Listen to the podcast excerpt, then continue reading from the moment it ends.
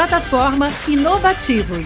Diariamente, lideranças e especialistas de todos os segmentos do mercado abordam temas como gestão, tecnologia, inovação, sustentabilidade, empreendedorismo, negócios e comportamento. Nossa proposta é compartilhar conhecimento com autoridade para você saber as novidades do mercado onde estiver seja por meio do nosso portal, revista digital, newsletter, vídeos, TV, podcast ou pelas nossas redes sociais. Acesse inovativos.com.br, cadastre-se e faça parte da sua melhor fonte de conhecimento e conexão com a nova economia. Olá, pessoal, muito bom dia a todos. Para quem não me conhece, meu nome é Caroline Verri e eu faço parte do time da Associação Brasileira Online to Offline. Esse webinar ele tem o apoio e organização da BioTO, da Fialdini Advogados, do Grupo Innovation Experience e da revista Inovativos. Hoje, esse nosso webinar ele tem como tema central os impactos da nova regulamentação de câmbio para os facilitadores de pagamento internacional. E para dar início nesse nosso webinar e apresentar os nossos convidados especiais de hoje, eu passo a palavra para Vanessa Fialdini. Eu agradeço muito a participação de todo mundo e tenha um ótimo webinar. Vanessa, é com você. Bom dia a todos. Eu sou Vanessa Fialdini, sócia do Fialdini Advogados. A gente vai falar hoje a respeito de um tema é, bastante atual, que são os prestadores de FX, é, que a gente chamava de facilitadores de pagamento internacional. E, para isso, a gente conta com as ilustres presenças do Lúcio, que é chefe de, de divisão do Bacen, como diz o Giba, chefe de todos nós, o Giba, que é diretor jurídico do, do e a Ana, que é, chefe, é diretora jurídica do, do, de risco e compliance da Moneycorp. Eu vou passar a palavra para o Lúcio, que vai fazer uma apresentação uh, sobre o tema, acho que temos muito a aprender com ele. Lúcio, por favor, fique à vontade. Obrigado, Vanessa. Bom, bom dia a todos. É, inicialmente, eu gostaria de agradecer o convite, né? Gostaria de saudar é, a Vanessa, Ana Tereza, Gilberto, é, agradecer a participação de todos que estão acompanhando e, e agradecer mais uma vez a oportunidade né, dos organizadores desse webinar para a gente poder, é, para a gente poder é, tratar desse tema, né? E, e discutir aspectos importantes relacionados a ele.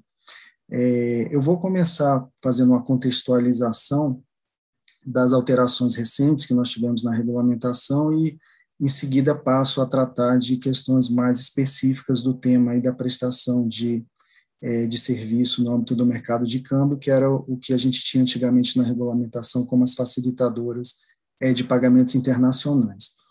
É, a gente já vinha há alguns anos estudando novos modelos de negócio que se apresentavam no mercado de câmbio e também toda essa evolução que houve por conta da, da regulamentação de instituições de pagamento, né, que a gente teve nos últimos 10 anos. É, a gente também identificou novos participantes no mercado de câmbio e, com base nisso, a gente desenvolveu estudos e identificamos uma oportunidade de aperfeiçoar a regulamentação. É, esses estudos culminaram com as normas que nós divulgamos ano passado, em setembro do ano passado, e que, na sua maior parte, entraram em vigor em outubro de 2021. É, então, nós consideramos nesses estudos e na nossa proposta, né, é, esses novos modelos de negócio, é, inovações no mercado de câmbio e também é um aspecto que para a gente é muito relevante, que é a da inclusão financeira. Né? A gente sabe que o mercado de câmbio é, ele propicia é, essa inclusão, seja por meio de se acessar pagamentos, né, que pagamentos legítimos e é, também por conta especificamente das remittances, né, que eu vou comentar um pouco mais à frente com mais detalhes. É, um ponto importante é que todo esse processo e essa proposta ela foi submetida à consulta pública que nós fizemos no final de 2020, início de 2021. Então, nessa consulta pública, a gente pôde contar é, com comentários e contribuições de diversos segmentos do mercado, entidade, é, entidades representativas de instituições financeiras, instituições de pagamento, escritório de advocacia, é, cidadãos, fintechs, e o que enriqueceu muito a proposta e que é, a gente é, tem a convicção que a gente conseguiu atingir os objetivos, que foi de, de se chegar a uma regulamentação é, moderna, mais clara e mais aderente, digamos assim, à, à, realidade que a gente tem atualmente. Né?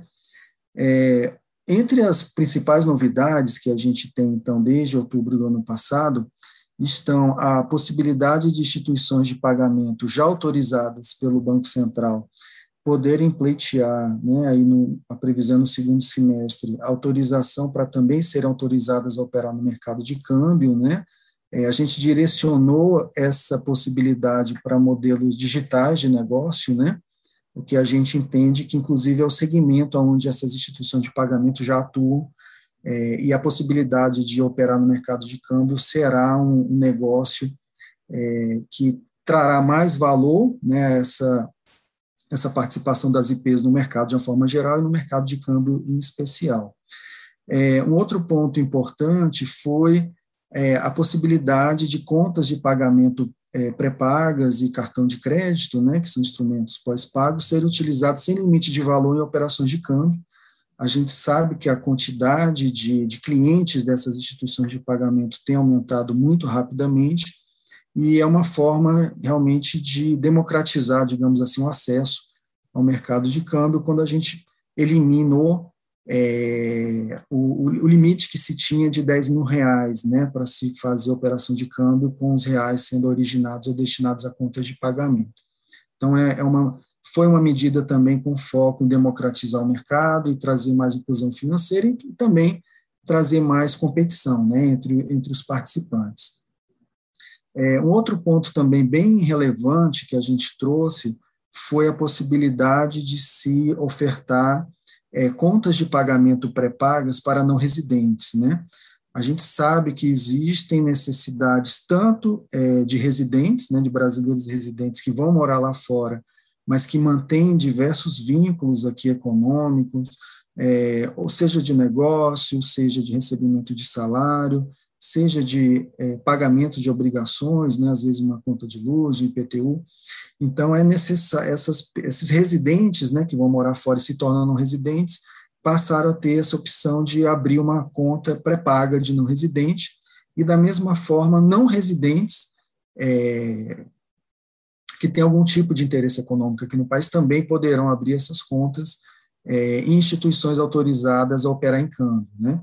Então, nesse primeiro momento, as IPs ainda não são autorizadas a operar em câmbio, mas a partir do segundo semestre, é, elas, a partir do momento que elas entrem com pedido de autorização, né, que elas tenham interesse, elas sejam autorizadas, elas vão poder ofertar, então, contas de pagamento pré-pagas para não residentes. A gente sabe que, atualmente, é um tipo de produto é caro, né, elas estão, estavam limitadas a contas de depósito, então vai ser, é, a gente entendeu que seria uma forma também da gente aumentar a competição e, e benefício do cidadão, né, que precisa ter essas contas. A gente optou por uma, um avanço gradual, então, num primeiro momento, a, os créditos e débitos ficaram limitados a 10 mil reais, a gente segue acompanhando né, é, a efetividade da norma, né, e é, nada impede que no futuro a gente não possa, digamos assim, potencializar mais ainda né, a utilização dessas contas. É, todas essas medidas que nós é, temos desenvolvidos aqui no, no, Banco Central em relação ao mercado de câmbio, é, em especial essas também da, relativas a inovações no mercado de câmbio, elas estão inseridas num esforço maior que se tem feito né, é, globalmente é, para se aperfeiçoar os pagamentos cross-border. Então, nós temos uma iniciativa capitaneada pelo G20, né, junto com, é, com o BAS, com a FSB, é, visando promover o aperfeiçoamento desses pagamentos. O Banco Central é, tem participado em diversos grupos de trabalho, eles propuseram lá 19 ações é, com objetivos bem definidos, aí uma agenda de trabalho de vários anos, né, se iniciou há cerca de dois anos atrás e vai seguir ainda por alguns anos, é, num esforço, é, como eu disse, é, internacional, né, para se promover o aperfeiçoamento desses pagamentos. Isso é importante, né, porque reforça é, a importância das iniciativas que a gente tem desenvolvido aqui. É, é importante também para destacar que esse é um desafio é, não só aqui interno, né, no Brasil, é um desafio global. A gente tem questões que envolvem é, prevenção à lavagem de dinheiro, padronização de, das mensagens que são trocadas, é, nova, inovações é um ponto importante também, né? Stablecoins, é, interoperabilidade de plataformas de pagamento instantâneo entre países. Então, assim, são diversos temas que são, estão, sendo, estão sendo tratados nesse, nesses fóruns, né, que a gente considera discussões ali na, na fronteira, ou seja, o que há de mais novo. Então, nós também estamos participando ativamente dessas discussões e a gente tem certeza que isso vai resultar também é, em, em, propostas aqui de aperfeiçoamento, né, aqui da, da nossa regulamentação doméstica.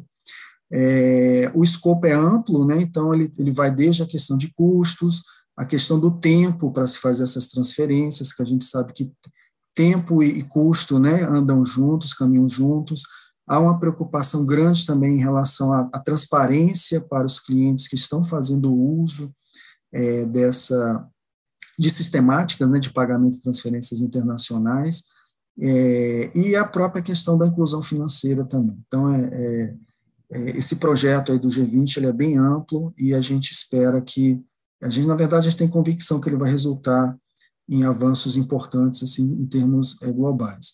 É, especificamente em termos de remittances, é, a gente tem uma, a gente já tem alguns anos também iniciativa do G20, né, para que os países promovam ações e, e, e apresentem iniciativas visando tanto a redução de custos como a maior transparência desses custos, né. É um ponto importante quando a gente fala de remittances é, é prover ferramentas de comparabilidade para quem vai fazer uso desse, desse serviço. Então, nós divulgamos, por exemplo, um ranking aqui no site do Banco Central, onde é possível se comparar é, o valor efetivo total, né, que considera taxas e taxa de câmbio e tarifas de todas as instituições autorizadas aqui no país é, que realizam essas transferências de remittances. É, as remittances elas já eram vistas como uma fonte importante de recursos né, para as famílias que recebem, é, é, valores, né, especialmente de, de, parentes que estão trabalhando fora, e com a pandemia, é, essa importância foi confirmada, na verdade foi aumentada. É, só compartilhando uma questão bem interessante, né, havia uma expectativa que com o impacto da pandemia sobre o mercado de trabalho, ou melhor, sobre o desemprego, né, houve muita perda de emprego, principalmente ali no primeiro ano, que isso é, levaria a um decréscimo das remittances. E isso não foi observado. Né? O nível de remittances permaneceu é, o mesmo e, tendendo até a se elevar. Ou seja, é, e aí tem algumas explicações para isso. Né? As pessoas elas que iam visitar os parentes, elas não podiam viajar e reverteram esse, esses recursos que elas consumiriam nas viagens é, para enviar para as famílias. E e, enfim, elas, elas também pararam de consumir, né, elas priorizaram, continuaram priorizando, ou aumentaram a priorização desse envio para as famílias. Então, para a gente também é um ponto muito importante, consta da Agenda 2030 da, da ONU, né, das Nações Unidas também, uma meta de redução desses custos de remittances. O, o custo médio global está por volta um pouco acima de 6%, né, para operações de 200 dólares, o que é, é bem significante né, para quem está enviando um valor baixo, e a meta da, da ONU é a gente buscar chegar a, em 3% né, nos corredores mais importantes até 2030.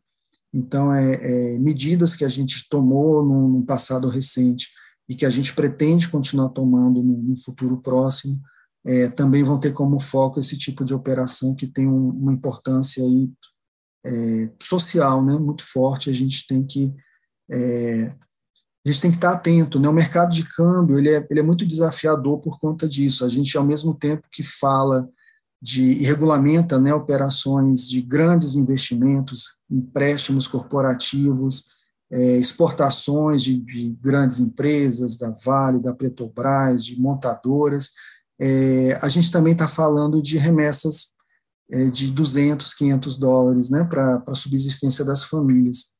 Então, a gente tem que ter isso em mente quando a gente está tratando da, da modernização e da simplificação dessa, dessa regulamentação. É, eu vou passar agora a comentar um, um pouco mais detalhado a questão da, das antigas facilitadoras né, de pagamentos internacionais. É, um eixo importante que a gente teve nas medidas que foram apresentadas em, em setembro do ano passado foi justamente a, a, consolidação e a harmonização dos comandos que a gente tinha na regulamentação cambial relativo ao que a gente está chamando agora de prestação de serviço, né? É, prestação de serviço de pagamento ou transferência internacional. É, o que, que diferencia esse segmento de mercado né, e essa regulamentação das operações tradicionais de câmbio? Então, numa operação tradicional de câmbio, é, o cliente ele se relaciona diretamente com a instituição autorizada. Então, por exemplo, eu, eu preciso pagar um curso de inglês que eu vou fazer na Inglaterra. Então, eu procuro um banco ou uma corretora de câmbio, futuramente uma instituição de pagamento autorizada, e eu vou celebrar uma operação de câmbio em meu nome, né, para fazer esse pagamento. Então, eu, eu, é, esse é, é, digamos, o mercado de câmbio original, né, que a gente tem já há décadas, e que é aonde o cliente da operação de câmbio é o próprio interessado em fazer o pagamento ou interessado no recebimento. É, no caso da prestação de serviço, a gente tem um, um, um cenário um pouquinho diferente. Eu tenho uma terceira parte, né, que é o prestador de serviço.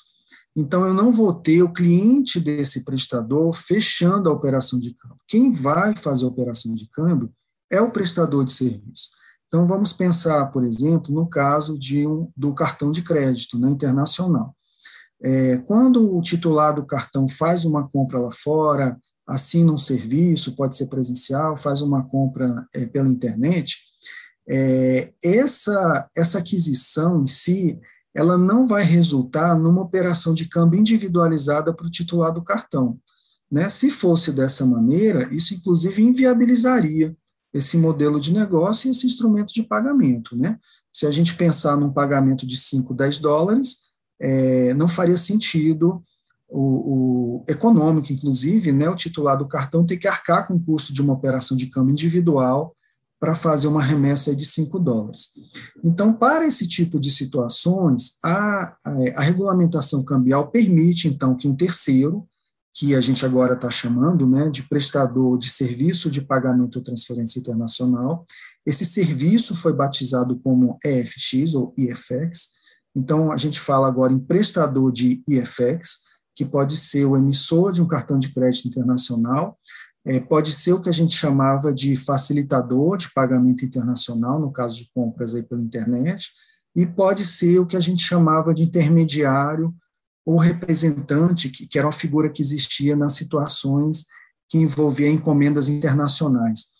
Então, é, voltando né, para a norma, que são parênteses, a, a gente, então, é, consolidou toda essa regulamentação que trata de prestação de serviço né, que são essas operações, onde haverá uma terceira parte, que a regulamentação cambial permite, então, que ela é, colete os reais ou entregue aqui os reais para os clientes, e essa terceira parte, que é o prestador de IFX, passa a ser o responsável é, por realizar essa operação de câmbio, que, é, do ponto de vista econômico, né, será uma operação agregada.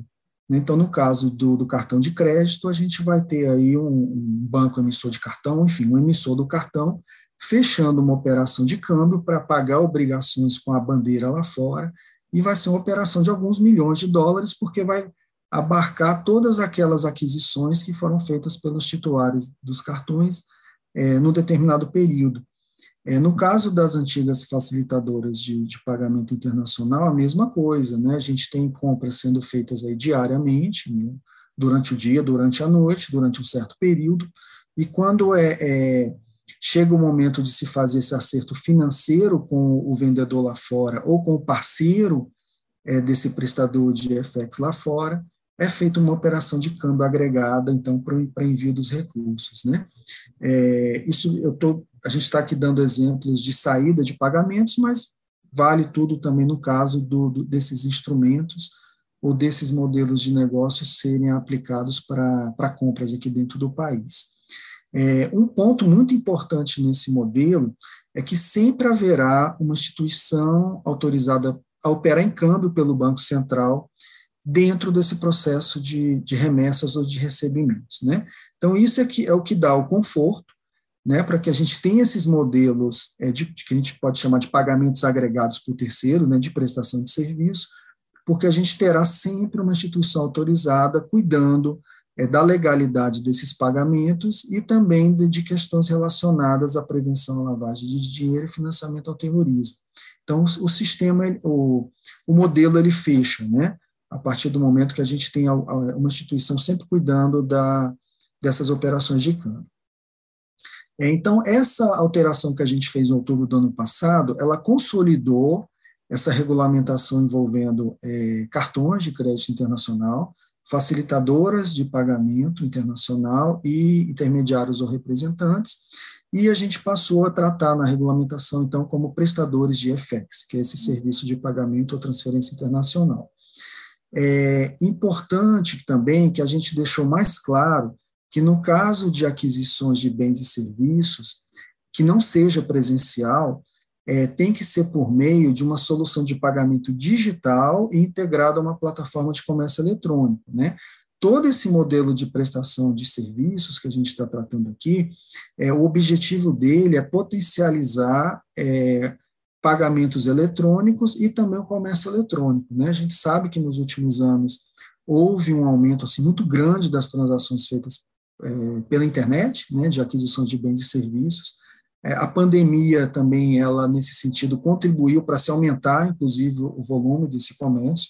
Então, dentro é, da proposta que a gente trouxe, foi aprovada, né, ficou claro agora que, no caso de, de prestação de serviço relativo à aquisição de bens e serviços não presenciais, a gente está falando aqui de comércio eletrônico, né? É, continua tendo a possibilidade de aquisição presencial, que basicamente vai ser é, cartão, é, cartão de crédito, de débito, mas pode ter algum outro tipo também de instrumento utilizado.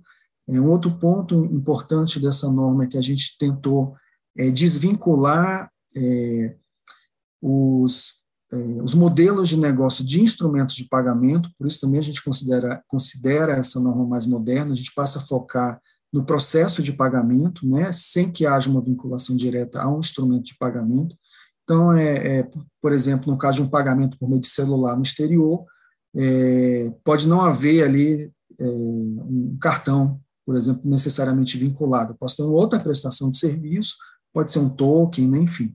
É, o objetivo da norma foi deixá-lo o mais flexível possível para acomodar qualquer nova solução de pagamento que venha, que já existe e que venha a, a surgir no futuro. Então, voltando né, a, aos tipos de serviço que esses prestadores podem oferecer, a gente tem a aquisição de bens e serviços, presencial remoto, saques, que já era possível, e a gente trouxe duas inovações, que seria as remittances de até 10 mil dólares é, e a é, transferência entre contas, né, de um, de um titular aqui no país e fora do país, também de até 10 mil dólares. No caso de remittances e transferências entre contas, apenas as instituições que são autorizadas pelo Banco Central, que são aquelas instituições, inclusive, passíveis de ser autorizadas a operar em câmbio, vão poder prestar esse serviço, né? É, e no caso de aquisição de bens e serviços por meio de plataforma eletrônica, é, fica limitado a 10 mil dólares no caso da, do, do, fornecedor de serviço, do prestador de serviço, não ser instituição autorizada pelo Banco Central. Então, esse era uma, uma questão que a gente identificava também como algo a ser tratado, de não, não haver limite é, em aquisições no caso de, uma, de um prestador de serviço que não é autorizado e, portanto, não é supervisionado aqui pelo Banco Central. É, lembrando que o limite de 10 mil dólares ele não é um limite global, é um limite por operação. Né? Então, é um prestador de serviço, por exemplo, que oferece a solução de pagamento para streaming, por exemplo. Se ele tem lá, é, custa 50 reais ou, enfim, 10 dólares, é, por cada assinatura. Se ele tem um milhão de compradores, ele vai poder fazer operação mensal de 10 milhões de dólares para enviar os recursos, desde que cada aquisição esteja dentro do limite aí do, dos 10 mil dólares. É, um aperfeiçoamento que também que a gente trouxe foi a criação de códigos de classificação específicos, né? então agora a gente consegue acompanhar de uma forma é, melhor e, e mais precisa é, os fluxos que estão acontecendo dentro de cada tipo desse de pagamento, né, aquisição, bens e serviços, cartões, remittances e, e transferências. Então, a gente, é, para que isso fosse possível, a gente procedeu com a atualização da, da Circular 3690 de 2013.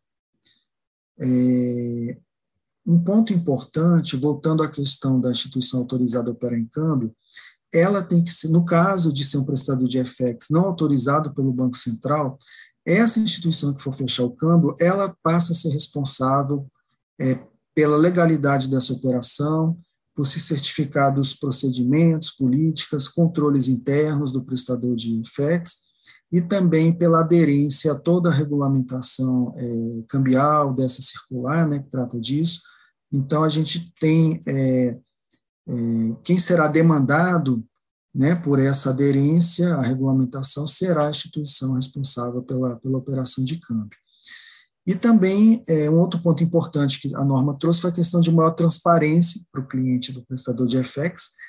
Então, a gente colocou uma série de comandos, né, onde tem que ser apresentado para o cliente é, do prestador de FX é, as responsabilidades do prestador, até onde vai as obrigações em relação àquela compra, né, no caso de ter um chargeback, de ter um cancelamento, é, a quem o cliente deverá recorrer, né, que era, era um motivo que gerava certas dúvidas para o cliente, e com essa norma, então, a gente passa a especificar que tem que estar muito cl claro para o cliente até onde vai a responsabilidade do prestador de FX e até onde vai a, é, irá né, a responsabilidade do emissor do instrumento de pagamento que foi utilizado é, naquela aquisição. É, a, a, entrega ou recebimento dos reais é, ao prestador de, de FX passa a ser possível por meio, né, a gente ratifica por meio de conta de depósito, conta de pagamento, é, pré ou pós-paga, né, no caso de compra com cartão de crédito, e no caso do recebimento, contas de pagamento e contas de, de depósito. É, um ponto é, importante é que essa regulamentação, quando a gente trabalhou na fase final dela, que foi o ano de 2021, coincidiu com o período que a, o projeto, na época ainda projeto de lei cambial, estava sendo discutido no Congresso. Então, é, e o projeto de lei é, e a lei cambial, né, ela foi muito pouco alterada, né, ela foi aprovada basicamente o texto que foi enviado pelo Poder Executivo. Então, isso permitiu a gente, deu uma vantagem, né, da gente poder já conceber essa proposta de, de da norma de inovações, considerando é, as premissas e considerando já os pilares né, da lei cambial. Então, a gente considera ela uma norma moderna, é, que já nasceu alinhada com essas premissas da, da lei cambial e que, portanto, isso traz segurança, inclusive para quem está atuando agora nesse segmento do mercado, porque qualquer é, ponto que venha a ser alterado é, dentro da regulamentação infralegal da, da lei cambial será ponto de aperfeiçoamento, né? porque a, a, os pontos estruturantes já foram tratados é, lá em, no ano passado, né, em 2021, e foi feito tudo o que podia ser feito no limite da, da base legal que nós tínhamos e que a gente ainda tem. Né? A partir do momento que a gente tem uma nova base legal, isso vai permitir a gente avançar, né? não, é, não é o intuito da gente retroagir com os avanços que foram feitos. É, Para quem tiver interesse de, é, de ter acesso a um texto onde está descrito essa, é, essas propostas né, e, e essa norma, é, a gente elaborou um item específico dentro do relatório de estabilidade financeira do Banco Central, que foi divulgado em outubro do ano passado. Então, tem lá um item tratando disso, é, serve como referência também para que, quem se interessa sobre é, o assunto. E, é, concluindo essa minha fala inicial, é, só para a gente ter uma ideia é, em relação ao que a gente está propondo, né, a gente tem dentro das operações é, de remittances, e, aliás, quando a gente fala de, de, de pagamentos pela internet, em geral a gente está falando de operações de ticket baixo. Né? Então, isso, é, é, isso foi levado em conta é, nessa, nessa proposta que a gente fez de regulamentação. A gente é, sabe que é, impor, é, um é importante meio de acesso, né? inclusive, às vezes a pessoa não tem uma conta bancária sequer, Então, a gente passou a permitir a utilização é, de boleto, por exemplo, para o pagamento dessas, dessas aquisições. É, no caso de remita-se, só por, por curiosidade, é, remita-se de até 500 dólares são 75% de todas as remitas, quer dizer, três quartos de todas as transferências que são feitas para se manter aí familiares são de até 500 dólares. Se a gente sobe para 3 mil dólares, a gente tem 97,5%. Então, nós estamos falando é, em operações de valores baixos, feitas em uma quantidade grande e que são muito relevantes né, para quem precisa ter acesso a esses recursos ou precisa fazer é, algum tipo de pagamento. Então, quando eu, quando eu, eu comentei né, que essa regulamentação já, já nasce alinhada é, dentro do que foi possível né, com a lei cambial, com a lei 14286, é, um dos princípios de alinhamento é essa de, de proporcionalidade né, que a gente tem. Então, para operações de, de valores mais baixos e é, não só valor, mas também operações que implicam em menores riscos e trazem esse benefício de inclusão social, é, é, a gente, então, é, trouxe essa proposta né, de, de simplificação e de, de agilidade também. Né, quando a gente fala em, em, pagamentos e transferências por meio digital, a gente está falando que a, será possível fazer aquele pagamento quase instantaneamente. É, no caso das remitas também, né, um recebimento no mesmo dia. É, que é um, que é um princípio importante que está lá na lei cambial, né, de, de aumentar a eficiência do mercado de câmbio. Então, a gente tentou fazer o que era possível dentro é, dos contornos que a gente tinha é, da, é, da legislação atual. Bom, é, essas eram, eram as considerações iniciais que eu tinha para fazer, Vanessa, e, permaneço aqui à disposição, tá, para debater com vocês outros pontos. Muito obrigado. Lúcio, eu que agradeço, acho que foi esclarecedor toda a sua fala, a gente pôde ouvir um pouco de vocês, o que vocês esperam, o que, que qual é a, a, a, intenção da regulamentação. É, e bom saber que vocês já estão um pouco já estão alinhados ali com a lei de câmbio, até porque a regulamentação saiu em setembro e a lei de câmbio saiu em dezembro, né? É, e, e é uma das, das, das, questões que a gente queria até um pouco entender se essa regulamentação, se a legislação de câmbio, quando a gente fala de prestador de FX, ela, ela mudou muito pouco, né? É, se a gente, se existe ainda alguma intenção do Banco Central ainda fazer qualquer tipo de adequação é, na regulamentação em função da lei de câmbio, se essa, lei, é, se essa regulamentação atende por completo as, tanto os anseios do mercado quanto a, a enfim, a, a, legislação de câmbio. Essa é uma questão muito interessante, Vanessa. É, a gente, quando é, discutiu essa regulamentação que trata de, de, prestação de FX, a gente tentou trazer todas essas é, é, dúvidas, é, pontos de demandas que, que, que foram é, trazidos para o Banco Central, né? então a gente considerou tudo, né? 100%, é, mesmo muito antes da, da, da consulta pública né, que a gente fez para essa norma de inovações, então tudo isso foi considerado. E, é, na medida do possível, né, a gente avançou considerando esse cenário já da, da lei cambial e da, e do projeto de lei que a gente tinha naquele momento, né? Então, a gente considerou esse ciclo é, fechado, é, com uma norma é, bem flexível e, e moderna, né? É, com, agora, com a lei cambial, abre-se um novo ciclo.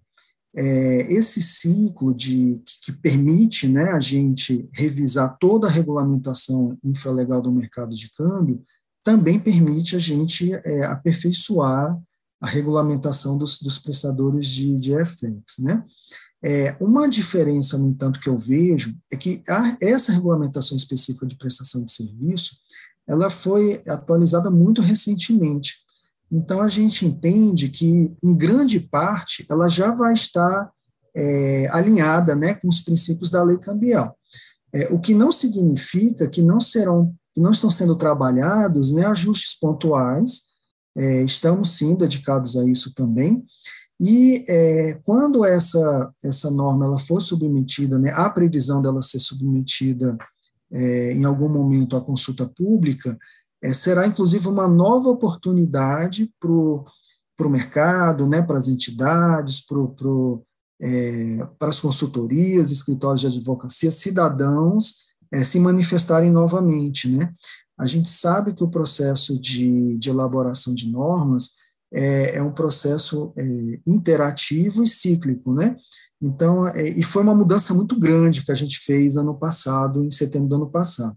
Então, é, foi até bom né, a gente ter tido esse diferimento entre a nossa norma e a lei cambial, porque houve é, a possibilidade do mercado estudar, essa, entender, né, compreender melhor o que, que a gente propôs ano passado.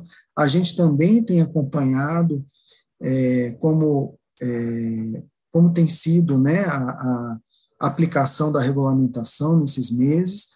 Então, isso dá para a gente a oportunidade da gente avaliar, né, é, eventualmente, é, ajustes mais pontuais, e também a gente dá essa oportunidade para a sociedade, de uma forma geral, trazer demandas é, ou de questões relativas a aperfeiçoamento.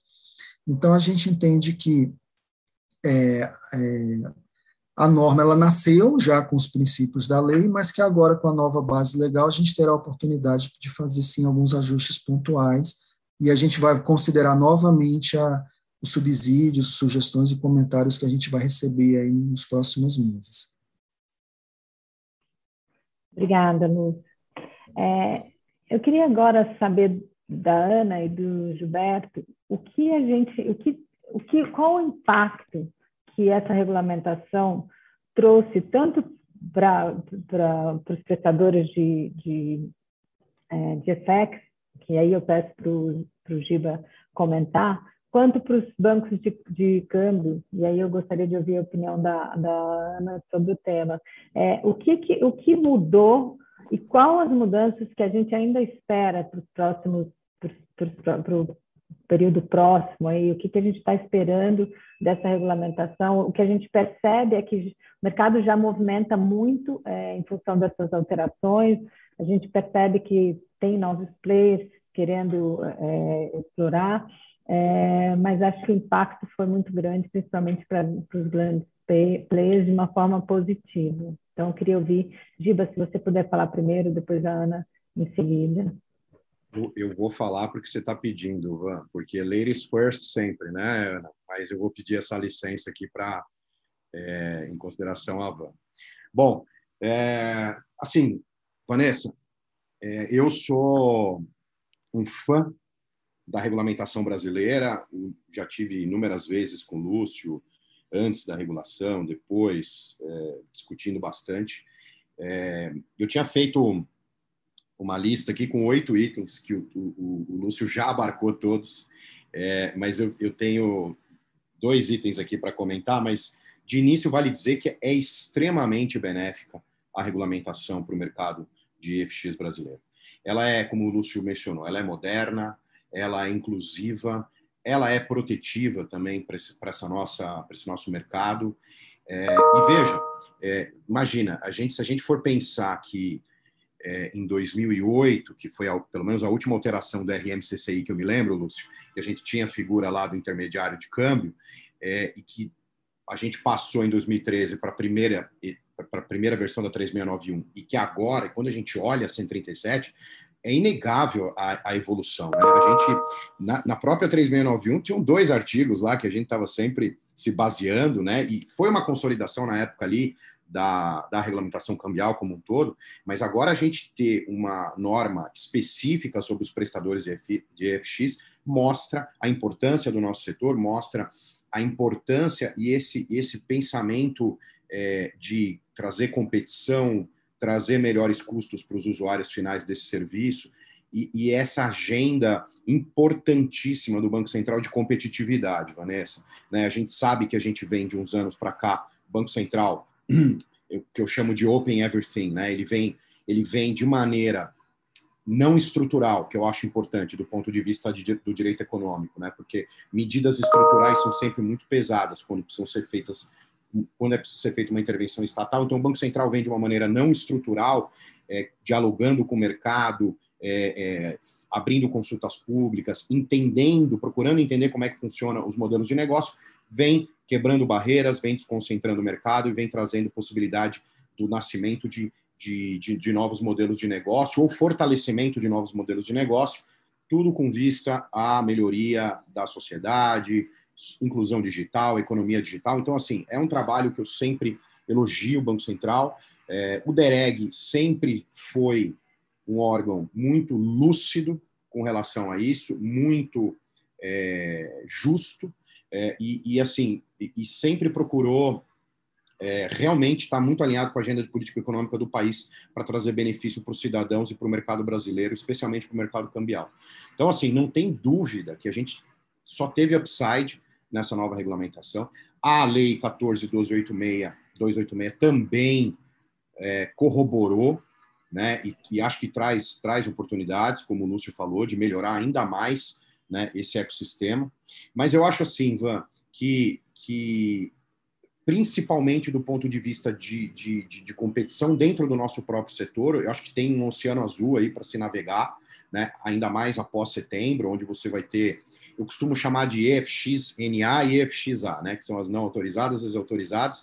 Você vai ter essa turma aí toda trabalhando junto é, é, quem já utilizou, e aqui eu peço vênia aos meus amigos bancários, porque eu fui muitos anos de banco, você sabe isso, né, Van? De dois grandes bancos aqui no Brasil, mas é um serviço caro, é um serviço é demorado e é a, experiência do usuário no, no banco de forma geral ela, ela, ela é muito ruim. Estou falando aqui principalmente dos grandes bancos, porque eu acho que outros bancos, é, é, inclusive de médio porte, tal, têm, têm procurado muito se é, avançar nessa questão de experiência do usuário para poder até rodar mais suas operações. Mas, assim, é, de uma maneira geral, só teve benefícios. É, a questão do limite mencionada pelo Lúcio, super importante. Acabar com a celeuma do boleto, né? A gente que está na área aqui há muito tempo sabe que havia essa, essa, essa dúvida, essa celeuma no mercado. É, regras protetivas para o consumidor que foram trazidas na resolução 137, super importantes né, de transparência, de informação, de fechamento de câmbio, de, de todas as informações que o consumidor precisa de fato ter disponível para poder ter uma compra, uma questão de bens e serviços clara. A modernização do arcabouço normativo, que era algo mais do que necessário, né, Lúcio? Porque nós estamos falando de regulamentações, por exemplo, que, que, que ainda traziam é, aprovações que passavam pela Caixa Econômica Federal ou, que, ou até do Congresso Nacional, né? Então tinham algumas coisas absolutamente em desuso. Outro dia, outro dia eu entrei numa reunião com o Lúcio para falar de SUMOC. Me senti velho, né, Lúcio? Porque eu sou da época que a gente lia Manual de Normas e Instruções no, no, no, no fichário ainda, né? Eu lia isso muito. Mas eu, eu queria fazer, eu queria dar uma, uma ênfase num ponto aqui, Vanessa, Lúcio e Ana, se vocês me permitem, é que uma das grandes. É, eu vou dizer assim, talvez uma das coisas mais importantes trazidas, trazidas pela Resolução 137 é o que eu chamo de, de proteção, fortalecimento e aclaramento da nossa atividade no Brasil. Como todo modelo disruptivo, e aqui eu vou, vou advogar em prol é, do humanismo aqui, da liberdade econômica, o nosso modelo os chamados facilitadores de pagamento internacionais sempre foram muito perseguidos. E você, Vanessa, já advogou a favor né, é, nesse sentido, protegendo o setor. É, perseguidos do ponto de vista de exclusão de mercado, né, de, é, de é, matar modelo, um modelo disruptivo que muitas vezes não foi, quando nasceu, não era entendido pelo mercado é, e que, e que incomodou muita gente no mercado brasileiro, incomodou bandeiras, incomodou bancos, incomodou uma série de, de, de agentes, né? É, e que hoje, quando você lê a 137 e você vê ali né, do reconhecimento é, mais forte que a 137 já era dado nas outras regulações, mas as outras normas, mas que a 137 deu, né? Não por uma questão de proteger o nosso setor é, com interesse em nosso setor. Muito pelo contrário, como o Lúcio falou, visando economia digital, visando a melhoria de serviços, visando é, é, redução de custo, é, experiência melhor do usuário. Então, quando isso acontece por meio da 137, eu acho que a gente consegue, a gente consegue ver um futuro brilhante para esse nosso futuro, para esse nosso mercado de EFX, reconhecendo que é um modelo necessário, importante, interoperável, né, do ponto de vista de estar conectado com todas as partes desse mercado, né? É, sempre houve uma discussão muito grande, né? De, e esse é um assunto incômodo, mas eu vou tocar nessa, de que é, havia uma, uma, uma concorrência do, do, da atividade do FX com o tradicional modelo de pagamento cross-border das bandeiras, né, do, do, cartão internacional. Isso foi sedimentado na Revolução 37. A gente sabe que isso é uma transação doméstica que acontece numa primeira parte da operação. A gente sabe que o EFX cursa a operação de câmbio por meio de uma instituição financeira autorizada. Isso está muito claro na regulação quando fala que se trata de uma transação doméstica em reais né, que precisa ser feita aqui em território brasileiro, dentro dos limites e ditames que o Lúcio já mencionou, que a gente tem que observar. Então, assim, é, é, é, eu, eu só consigo ver um aumento de competição, finalizando a minha fala aqui, maior proteção ao nosso ecossistema e ao nosso setor, reconhecimento é, definitivo da importância que nós trazemos, né, de dar acesso a milhares de brasileiros, né, underbanking, que seja, que precisam, né, num ticket médio baixo, como o Lúcio falou, aqui, adquirir serviços, adquirir produtos, né, sobretudo que cresceram muito na, na, os serviços digitais que cresceram muito na pandemia. Então acho que a 137 ela ela coroa esses anos todos em que a gente vem trabalhando de forma justa, de forma é, racional do ponto de vista econômico, né, e que aumenta e vai aumentar a competitividade, sobretudo a partir de setembro desse ano. Então, essa é a minha visão sobre, sobre a 137, Vanessa. Obrigada, Gida. É, Ana, se você puder comentar a respeito do tema, o que, o que impactou para o mercado de, de câmbio e, e para os bancos de câmbio, é, por favor. Claro. Bom, é, eu ratifico as palavras do Giba. É, eu entendo realmente que o Bacen foi cirúrgico no momento dessa regulamentação. É, estávamos carentes de uma regulamentação nesse sentido. Quando a gente conversava com o Lúcio, que foi peça-chave para isso dentro do Bacen, é, falávamos, né? Eu tinha essa experiência um pouco de cross-border. É, nós comparávamos a a legislação internacional, os produtos que tínhamos lá fora e como a nossa é, regulamentação de câmbio estava desatualizada em relação aos modelos atuais, não poderíamos oferecer esses serviços aqui. Enfim, é, ratifico exatamente tudo que o Giba falou e o Lúcio, né, em relação ao 137. Em relação ao câmbio em si, esse mercado de banco de câmbio, né, onde nós temos a instituição financeira nesse sentido, eu vejo, primeiro, obviamente, e o que eu acho ótimo, então eu só vejo oportunidades, porque eu acho ótimo a competitividade, é, vejo essencial a competitividade que essa resolução nos traz, né? É, coloca, né? Tira desse mercado do mercado é, das instituições autorizadas do banco de câmbio para a realização desses serviços. Hoje eles, o Bacen amplia o leque das instituições que possam ser autorizadas a isso, mas também vejo é, oportunidades, oportunidades no que diz respeito à evolução é, que os bancos vão ter que passar. Então, é, isso trouxe a necessidade de uma revolução tecnológica dentro dos bancos, porque nesse mercado que a gente tem é, de facilitadores, de IPs, eles sempre foram né, é, a fintechs, então sempre trouxeram uma inovação tecnológica muito grande que nos bancos, mesmo os bancos médios, eles não têm, né? Você tem é, é uma revolução tecnológica, uma evolução tecnológica nos bancos médios e bancos pequenos, mas não igual às fintechs. Então, para que sejamos competitivos nesse mercado, é esse, é, esse, esse setor ele vai ter que ter, sofrer uma revolução tecnológica. Inclusive, é, a gente sabe que no momento que o, que o Bacen for autorizar né, essas, essas as IPs e, as, os prestadores de serviços de FX, aqueles ao que quiserem, né, é, ter autorização, é, vai haver um monitoramento, né, é, é, tem a contrapartida. Nós que somos bancos, eu vim desse mundo de fintech, hoje eu estou nesse mundo de banco, monitoramento é, do Bacen em instituições financeiras, em câmbio, é é um monitoramento efetivo.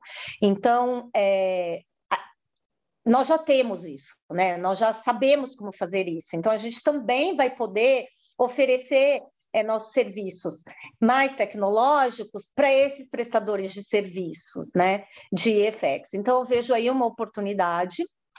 E vejo também uma oportunidade de melhoria em nossos processos quando o Bacen é, coloca, é, regulamenta algo que já existia, estava regulamentado inclusive como o Gilberto falou, é, as facilitadoras de pagamentos internacionais, mas hoje facilita para a gente fazer todos os nossos processos de compliance, né, em relação à PLD e de controles internos.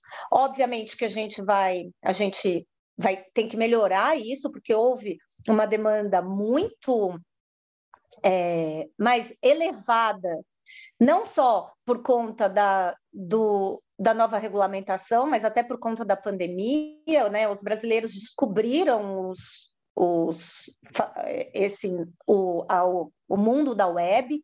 Então, os produtos e serviços via web aumentaram muito. É, com a 137, sim, novos modelos de negócios, novos, é, novos players, players no mercado, mas é, nós aqui na quando a gente fala de controles de banco, a gente sempre atormenta o pessoal do comercial, porque vai atormentar o cliente, uma série de, de controles que a gente faz. Hoje, na, na regulamentação, está tudo muito mais claro que quem tem que fazer esse controle, por exemplo, é quem vai realizar a instituição autorizada pelo câmbio. Então, isso é, me dá o fundamento que eu preciso para fazer toda a revolução de compliance e risco que eu tenho que fazer. Então, eu só tenho pontos positivos mesmo, além da competitividade, concorrência, que é positiva, as oportunidades que isso gera para o mercado bancário. Obrigada.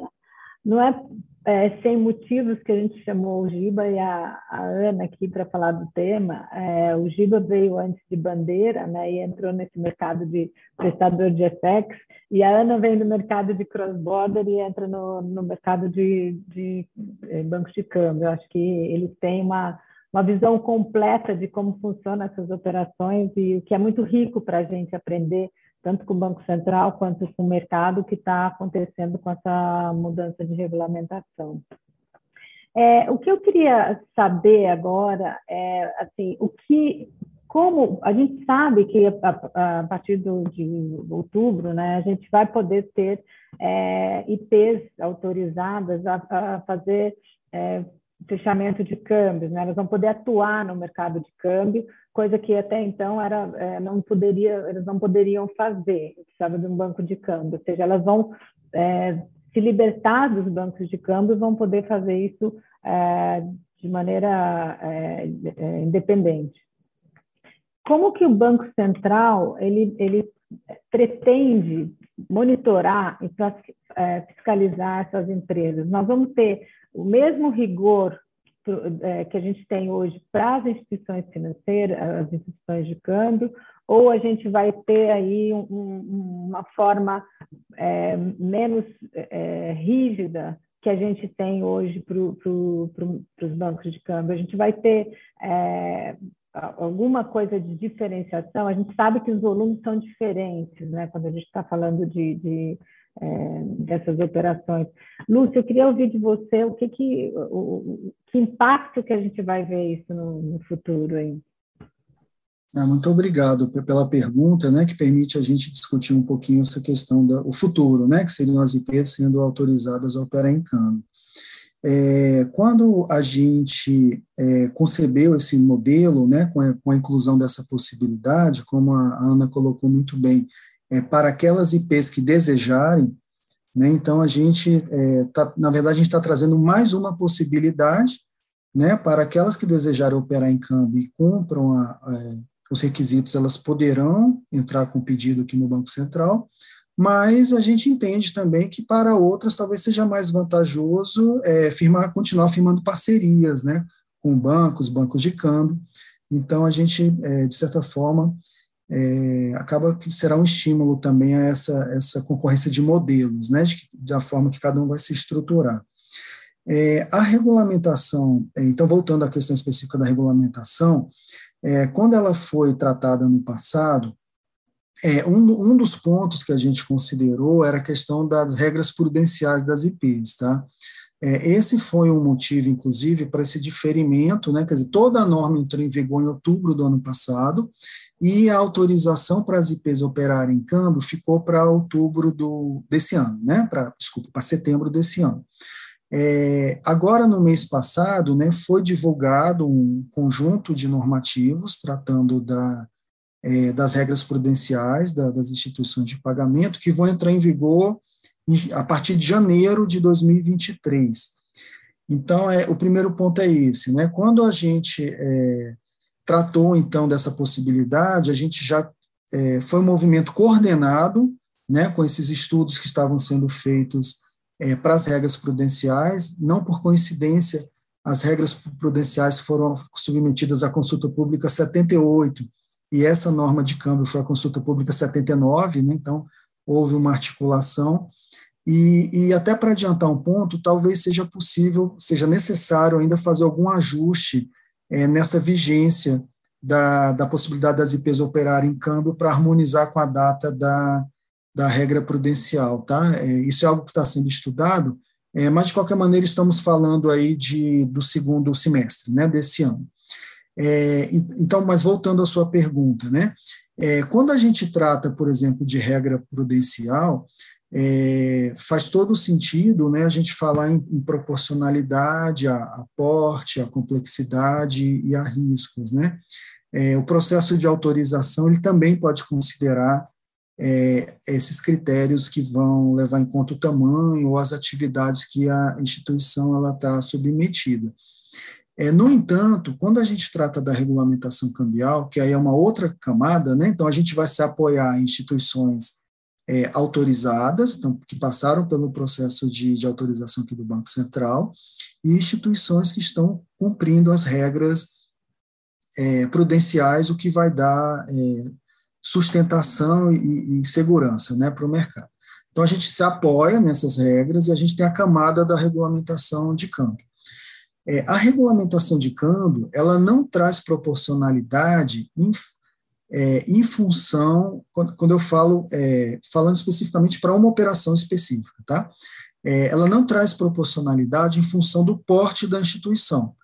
É, o que eu quero dizer é o seguinte: uma operação de exportação de 50 mil dólares, ela deverá ter o mesmo tratamento sendo feita pelo banco com maior volume negociado ou por uma corretora de pequeno porte ou no futuro por uma IP pequena. É porque o nosso foco não é quem está fazendo a operação, sim como essa operação está sendo feita, isso dentro da regulamentação cambial. É claro que existe já alguma segmentação estrutural quando a gente coloca limites de valores para é, corretoras, distribuidoras, né, as IPs vão nascer também no mercado de câmbio com um limite um pouco abaixo de 100 mil dólares, mas isso é, uma, é, uma, é um princípio de proporcionalidade estrutural. Né? É, uma vez que uma operação seja realizada, é, para quem está conduzindo para a instituição autorizada, ela vai ter que tomar o mesmo cuidado, né, que, é, inclusive a, a Ana também mencionou isso, então, independentemente de, de, é, de quem está realizando a operação, a regulamentação é, dá condições para que a instituição exija do cliente tudo aquilo que é necessário para comprovar a legalidade, e, em contrapartida, o Banco Central também irá supervisionar é, com base na operação que foi realizada. Tá? Então, do ponto de vista da regulamentação de câmbio é, e da supervisão, é, será dado um tratamento uniforme é, continuará sendo dado né, um tratamento uniforme, é, independentemente de quem está realizando aquela operação. Então, quando as IPs, se assim desejarem, forem autorizadas a operar em câmbio, é, para aquelas operações específicas, elas serão submetidas ao mesmo rigor que a, a, é, as instituições que já operam né, no câmbio, banco, banco de câmbio, corretora, distribuidora, elas já são cobradas. Né? É, o que não impede da gente, inclusive com a lei cambial, avançar no conceito de proporcionalidade, mas voltado à operação. Né? Então, de, de, tal forma a simplificar como a operação pode ser feita, é, em termos também de, é, de prestação de informações, né? a gente é, buscar racionalizar, otimizar. É, a gente, é, hoje, por exemplo, a gente recebe é, informações de todas as operações que são feitas no mercado de câmbio, isso é uma premissa, né, que será mantida basicamente com, com a lei cambial.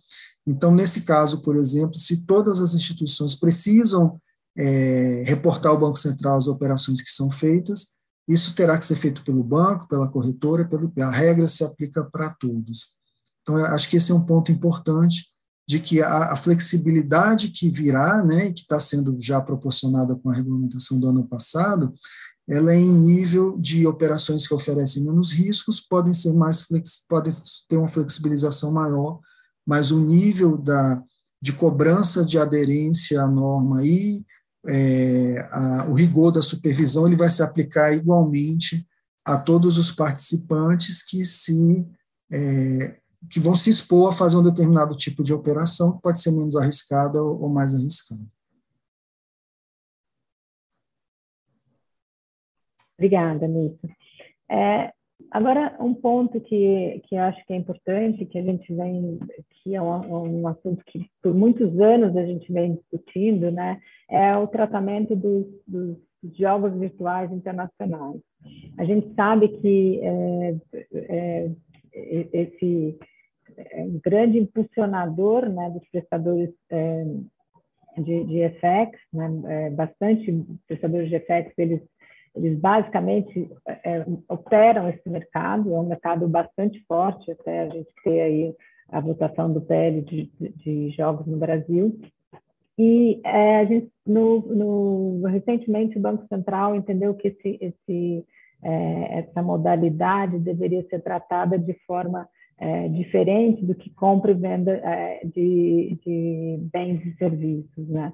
É, e eu queria saber como o Banco Central tem visto isso, né, como ele tem enxergado esse, esse tanto o pagamento, né, a ida do dinheiro lá para fora, quanto a, a, volta, quando existe pagamento de prêmio aqui para o Brasil, como que a gente enxerga isso.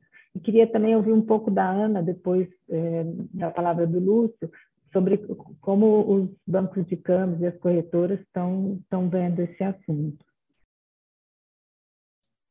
Esse é um tema também bem interessante, Vanessa. A gente tem se dedicado a, a estudá-lo também já há algum tempo, né? A gente vem acompanhando a, é, o comportamento do mercado, e principalmente nesses últimos anos. É, um ponto que para a gente é importante é, é, a premissa que a gente tem no mercado de câmbio. Né? Então, é, no mercado de câmbio hoje, já desde 2005, é, né, é, qualquer operação de câmbio pode ser realizada desde que seja é, legal. Né? Então, a gente passou a, a gente inverteu lá em 2005, em 2005 eram as operações que o Banco Central permitia, né, e conforme a documentação que o Banco Central especificava. A partir de 2005, essa responsabilidade de verificar a legalidade da operação é, passou a ser reforçada, né, ou seja, o, as instituições autorizadas é que têm que se certificar disso, é, e ela vai se certificar de que, aquele, de que a operação é compatível, inclusive com o perfil do cliente, e exigir dele a, a documentação que ela julgar pertinente, ela, a instituição autorizada, né, para conduzir com segurança é, essas operações. Então, é, esse, é, esse é o pilar básico. Né? É, hoje, a gente não tem mais na regulamentação requerimentos específicos para negócios específicos. Né? Então, o que eu quero dizer?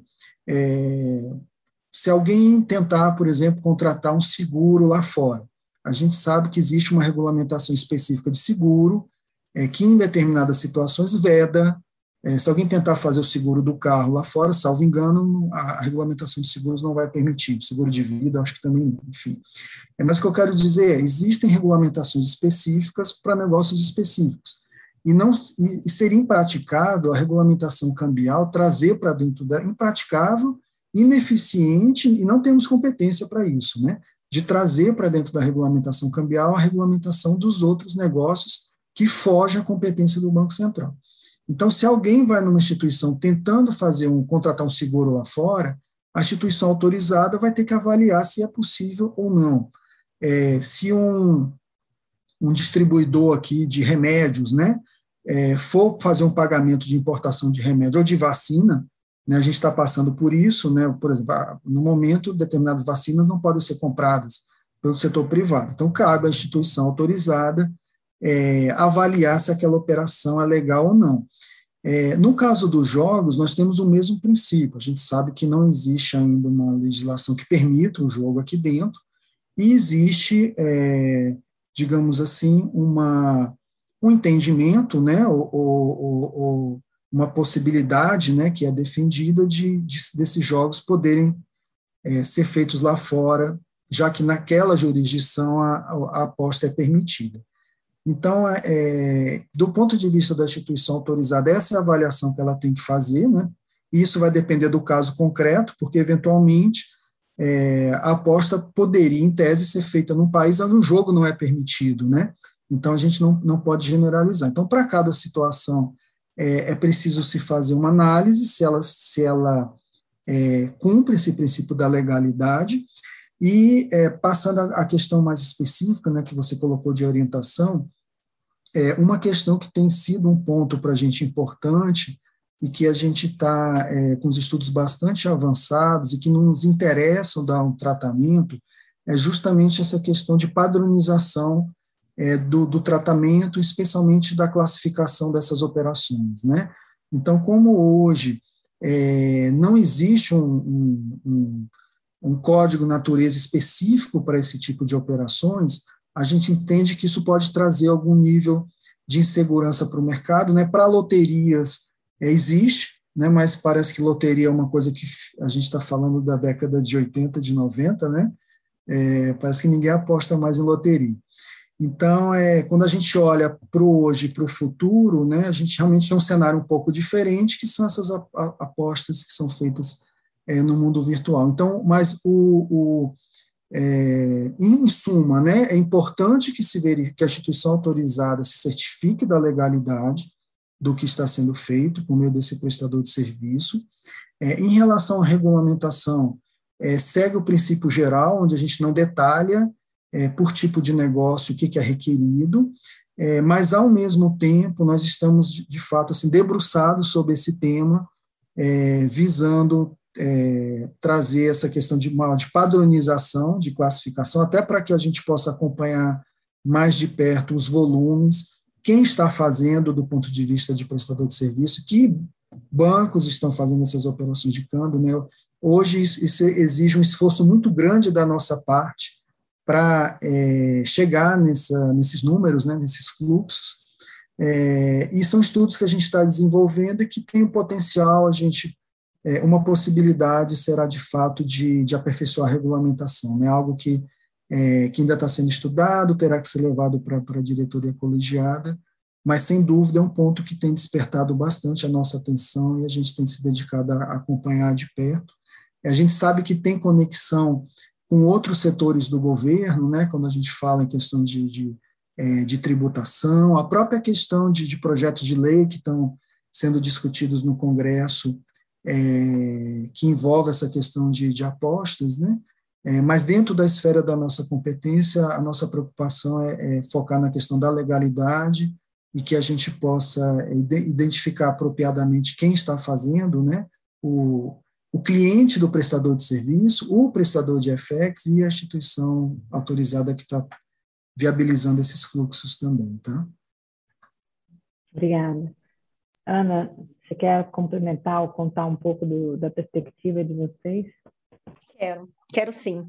É, como o Lúcio disse, é, realmente é, esse tema é o, hoje o tema que nos traz mais insegurança, até regulatória, para o banco de câmbio, porque a, como banco, né, e como o responsável por realizar essa operação, nós temos que verificar a legalidade, temos que fazer vários screenings, é, não só do nosso cliente, do cliente do nosso cliente, do merchant lá fora, geralmente tem uma wallet lá fora, é, tem essa questão que o Lúcio trouxe, que você trouxe, Vanessa, do ano passado, é, estamos né, é, discutindo com o Banco Central a forma de de qual é a natureza dessa operação, enfim, como categorizar essa operação. É, eu diria, e ao mesmo tempo, o, projeto de lei ainda está sendo discutido, mas não podemos deixar de levantar o fato de que é uma realidade no nosso país essa esse mercado, esse mercado é uma realidade.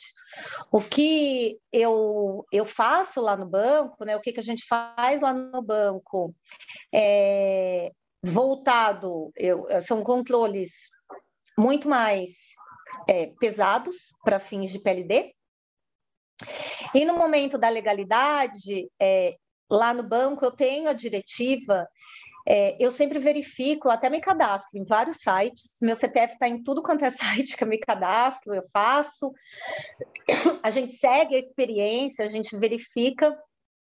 É, eu, é, a gente acaba focando no que é sports betting, né? No que é aposta esportiva, não todos os tipos de jogos em si.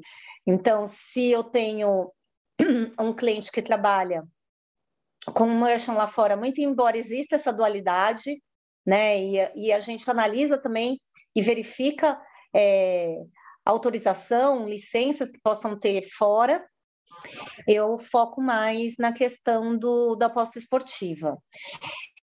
É, Geralmente, a aposta esportiva ela é realizada, na maioria das vezes, em sites em que há também jogos virtuais, outros. Então, o que a gente foca é na declaração que a gente possa ter e, e na, nos controles que a gente tem em relação ao merchant, né? Então, em relação ao nosso cliente, o que ele tem em relação ao merchant, a gente pede evidências, enfim, mas é uma insegurança. Enquanto esse PL não sair, é uma insegurança porque é uma realidade. É uma realidade. Como eu disse, eu mesmo me cadastro, eu consigo fazer. E é uma insegurança que ainda a gente tem por falta desse PL. Obrigada, Ana. É, e agora a cereja do bolo é um assunto que está super em voga, e embora a gente não tenha muito tempo aí, mas eh, vamos tentar falar, que eu acho que é o assunto que mais é, importa, importa, não, mas que está mais sendo discutido, que é a respeito das criptomoedas. E aí eu pediria, se vocês puderem, inclusive, nova a, a fala, se puderem fazer já as considerações finais, que a gente já está no avançado da hora, é, que é com relação se a gente tem alguma mudança é, e, e, o que significa esse PL, o PL não, é, é, esse assunto, que são as criptomoedas e a regulamentação das criptomoedas. Haverá algum impacto na, na, na regulamentação é, do Banco Central é, quando chegarem, quando a gente regular as criptomoedas? Qual vai ser esse impacto, inclusive na legislação, é, na regulamentação de câmbio? A gente está vendo aí, hoje a gente tem o PL que deve ser votado hoje no Senado, então está muito próximo né, de, de, de sair o, o, PL das criptomoedas. É, então, está todo mundo é, ansioso para ver o que, como é que vai ser a votação desse PL. O Lúcio, é, eu queria que, que você, como regulador, passar a palavra para você, para você é, contar para a gente como está sendo visto isso dentro do Banco Central e como, na sua visão, você enxerga tudo isso. Bom, então, aproveitar a questão para tentar também é, concluir né, as minhas considerações. É, essa questão dos ativos virtuais, eles são um exemplo importante assim, de situações desafiadoras que chegam para a gente, e que nos é, estimula a olhar para o futuro, né? É, por muito tempo no mercado de câmbio a gente, é, enfim, década de 80 principalmente, década de 90, a gente tinha que olhar muito para o hoje, né? A gente é, tinha outros problemas e prioridades a tratar. Agora a gente pode se dar o luxo de estudar é, modelos futuros e, e, tentar antecipar impactos e traçar estratégias, né? É, no caso específico de ativos virtuais, ele tem, eles têm realmente um potencial é, de impactar o, o, segmento financeiro assim, em várias dimensões, né? a, gente, a gente sabe disso, é, diversos organismos internacionais estão dedicados a estudar impactos é, do ponto de vista, eu vou destacar PLD, prevenção lavagem de dinheiro e estabilidade financeira, né? Essa é uma preocupação que se tem globalmente, de, de outros bancos centrais também, é, de instituições financeiras tradicionais ficarem expostas a esses, esses tipos de ativos, até que se tenha um, um arcabouço para tratar dessas exposições e da questão também de PLD. Então, assim, da nossa parte, é, é, um, é um tema que eu, eu diria assim que tem muito, muitos setores do Banco Central envolvidos estudando, é, acompanhando as discussões, acompanhando o, o essa trajetória né, do, do, projeto de lei lá do, dos projetos de lei no Senado, que parece que de fato acelerou nos últimos dias, semanas, e para a gente é, é muito importante que tenha essa, essa definição legal né, de, da, que vai tratar é, de autorização para as corretoras que, que operam com esses ativos, é, da supervisão e da prestação de informações. É, nesse projeto de lei do Senado, inclusive, é, há uma previsão, né, a gente precisa saber se, se vai ser aprovado nesse formato, mas que dá competência, inclusive, para o Banco Central trazer para dentro do mercado de câmbio aquelas situações que a gente entender é, que devem ser equiparadas né, a uma operação de câmbio. Então, isso é de, é de suma importância a gente, a gente ter essa possibilidade, é, justamente porque hoje o, o, a estrutura do mercado de câmbio é que a entrada e saída de moeda do país tem que ser por meio de instituição autorizada pelo Banco Central, né, esse é um pilar. E quando a gente fala de ativos virtuais, a gente sabe que eles têm o potencial é, de emular, né, de simular no sentido de estrutura, é, movimentações internacionais de, de recursos, né? É, principalmente, né, se a gente estiver conectado nas pontas é, dessa transferência moeda fiduciária, aí realmente passa a ter toda a cara de uma operação de câmbio, aonde o modelo tradicional do SWIFT foi substituído por uma movimentação de, de ativo virtual, né? Então, é, é, essa é uma situação, assim, muito clara, né, que eu acho que haveria é, espaço é, para o Banco Central avaliar de perto se seria o caso de trazer para dentro do mercado de câmbio, quando a gente tem moedas fiduciárias envolvidas, mas a gente sabe que há inúmeras outras situações é, envolvendo transferências e que podem concorrer com o modelo tradicional de, de transferência, né, envolvendo moedas. Então, a gente está tá muito atento a isso. É um tema, assim, de, como eu mencionei, desafiador é, para todos os países, mas com a, a, a gente espera né, que seja aprovada em breve essa legislação, é, eu entendo que será um passo assim, importantíssimo para a gente conseguir, inclusive, avançar na, naqueles pontos né, que, que, que sejam eventualmente objetos de, de regulamentação do Banco Central. É, esse é, é, um exemplo né, de, de situação que a gente tem se deparado, né, onde a regulamentação tradicional, às vezes, ela não está é, cobrindo né, totalmente as possibilidades e os modelos, e que exige, de fato, da gente uma reação, que a gente é, esteja é, bem é, ciente, né, conhecendo bem esses modelos e, e, e, e para poder fazer uma regulamentação adequada. Né. É, é uma, uma, e só concluindo, é uma preocupação grande que a gente tem, que, que eu já mencionei, de dar condições é, equivalentes né, para os participantes do mercado, seja em oportunidade, seja de cobrança. É, não é, a gente entende que não é saudável que haja um desnivelamento em nenhum desses dois lados, né? Então, é, é algo assim, é um desafio que a gente tem pela frente, buscar esse equilíbrio no mercado.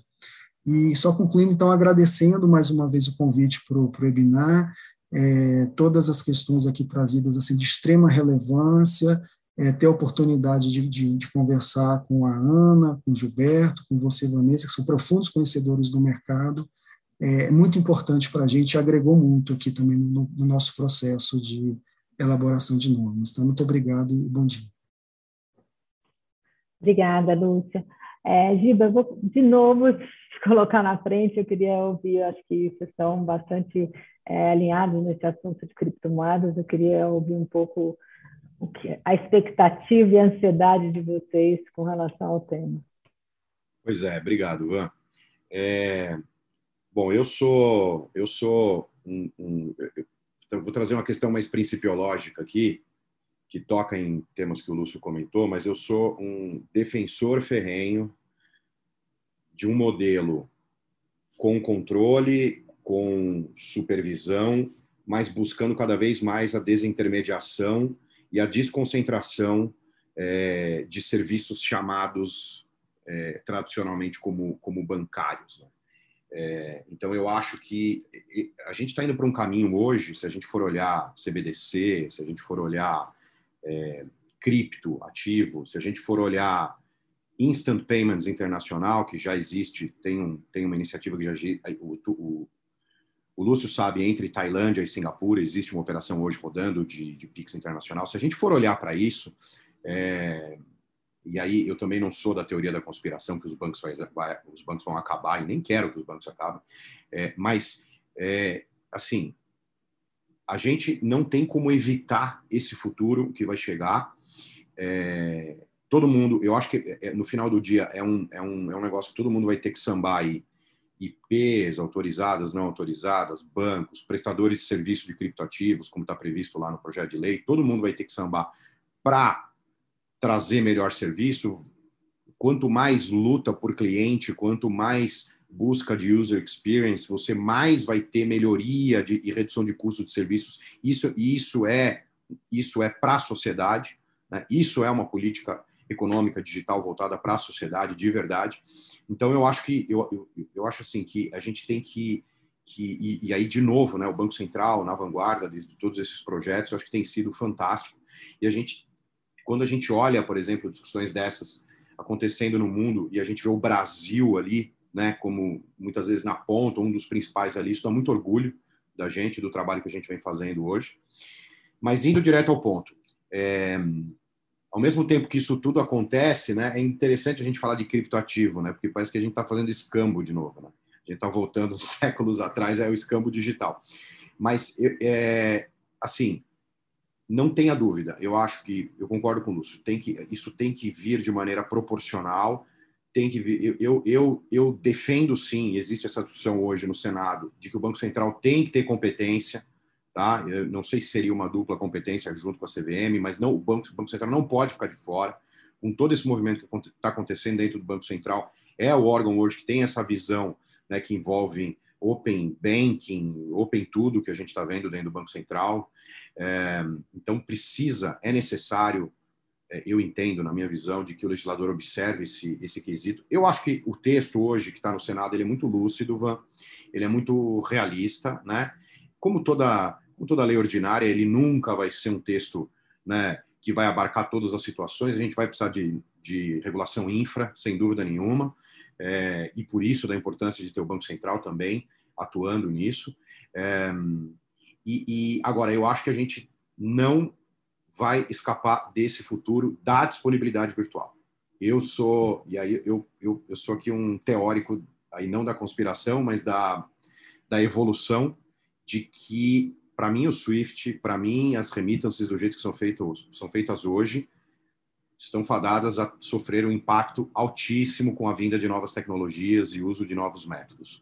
Então, é, tudo isso, é, para quem acompanha os estudos que estão sendo feitos hoje no, no BIS, como o Lúcio mencionou, são, tem, você tem estudos seríssimos do impacto disso na economia digital e os benefícios disso, disso para os underbankings. Né? Então, é, assim, não dá para ficar de fora, tem que trazer isso. É, é, isso vai incomodar é, muita gente também aqui no nosso mercado financeiro, mas tem sim como ser feito de maneira muito séria, muito alinhada e, e, e, seguindo o princípio da proporcionalidade que o Lúcio falou.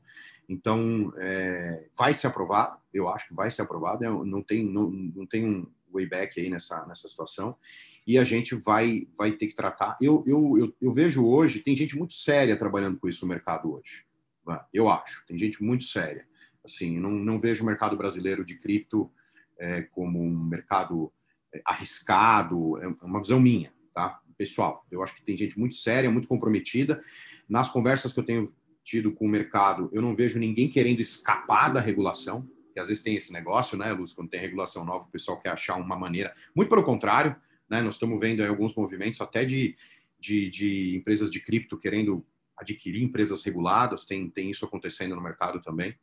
É, então, enfim, resumo, eu acho que é, tanto como ativo, Van, de fato, como meio de pagamento, né, eu acho que a gente é um, é um caminho sem volta, vai acontecer, vai ser benéfico, é mais uma é mais um tijolinho no que a gente vem construindo no Brasil, né? Quando a gente fala de Pix, quando a gente fala de conta de pagamento, todas as evoluções. Então, é, é mais um tijolinho é, que traz de oportunidade, de, de tecnologia, de, de, avanço, de inclusão digital, enfim, tem uma série de benesses aí. Então, eu sou super é, defensor e favorável. É, e naturalmente, com todos os controles, com todas, que é a cozinha da Ana aqui, é, que, que inevitavelmente a gente vai ter que cada vez mais viver esse, esse balanço entre o famoso risk-based approach e entre aquilo que efetivamente está previsto na norma e que acaba sendo responsabilidade do banco, né, ou de uma instituição autorizada a fiscalizar. Então, acho que a gente vai ter que encontrar esse balanço também. Para finalizar, Van, é, eu queria agradecer muito o convite, você, minha querida amiga, o Lúcio e a Ana, né, companheiros aí das trincheiras de tantos anos discutindo esse setor. Para mim é sempre um prazer, eu sou apaixonado por esse setor nosso. É, é, um, é, um, é, é uma felicidade estar aqui com vocês, poder debater discutir um pouquinho.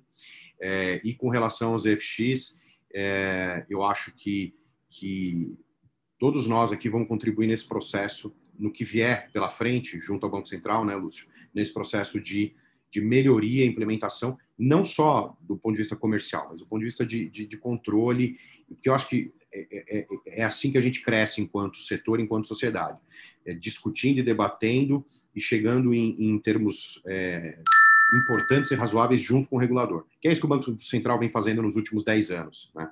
Então, isso está sendo muito saudável e está trazendo resultados efetivos para o usuário final desse serviço. Muito obrigado, é um prazer estar com vocês aqui. Obrigado, viu, Van? Obrigado a BO2O também pelo convite. É, Ana, é, a gente já está com o tempo estourado. Se você puder fazer, por favor, as suas considerações gerais, é, finais, eu agradeço. Claro, vou ser breve. É, eu, eu defendo muito essa é, a questão das criptos, essas inovações. É, eu acho extremamente necessárias, como eu, eu sempre digo, né? todas as inovações elas trazem novas inovações em sistemas, em controles, então acho extremamente necessário, não tem como fugir. Também acho que esse PL será aprovado. É, estudo muito a questão de PLD e de compliance em relação a essa nova realidade. Realmente, isso vai me dar muito trabalho. É, e só para resumir tudo, é, a regulamentação se faz necessária, principalmente do meu ponto de vista, para ter esse controle, que é o que é uma pedra no sapato de todos, é a questão do meu ponto de vista das criptos e de PLD, financiamento ao terrorismo, enfim. Então, para que nós possamos controlar isso, a gente precisa dessa regulamentação. E para finalizar, eu, eu queria agradecer a você, Vanessa, pelo convite, a IBOTO, o Giba, que dos velhos tempos, vocês dois, o Lúcio também, né, que é que é, é ele é pessoa-chave dentro do Bacen para essa modernização se não fosse o Lúcio, eu acredito que muitas coisas não estariam sendo modernizadas na nossa regulamentação. Então, muito obrigada, Lúcio.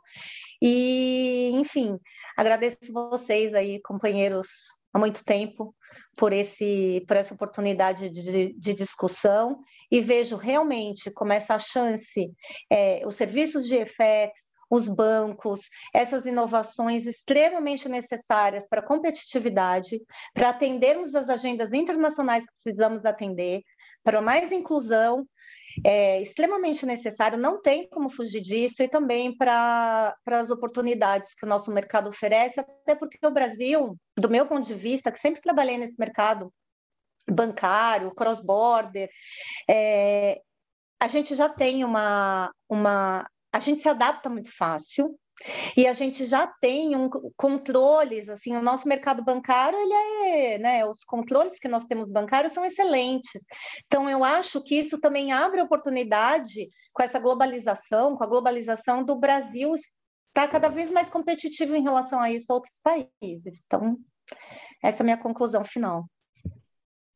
Obrigada a todos. Eu agradeço os ouvintes que estão nos, nos, é, nos, nos prestigiando aqui. agradeço Lúcio, Ana e Gilberto.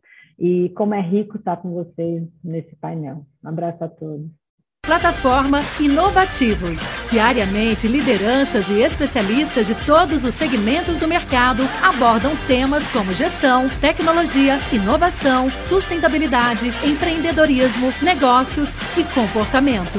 Nossa proposta é compartilhar conhecimento com autoridade para você saber as novidades do mercado onde estiver seja por meio do nosso portal, revista digital, newsletter, vídeos, TV, podcast ou pelas nossas redes sociais. Acesse inovativos.com.br, cadastre-se e faça parte da sua melhor fonte de conhecimento e conexão com a nova economia.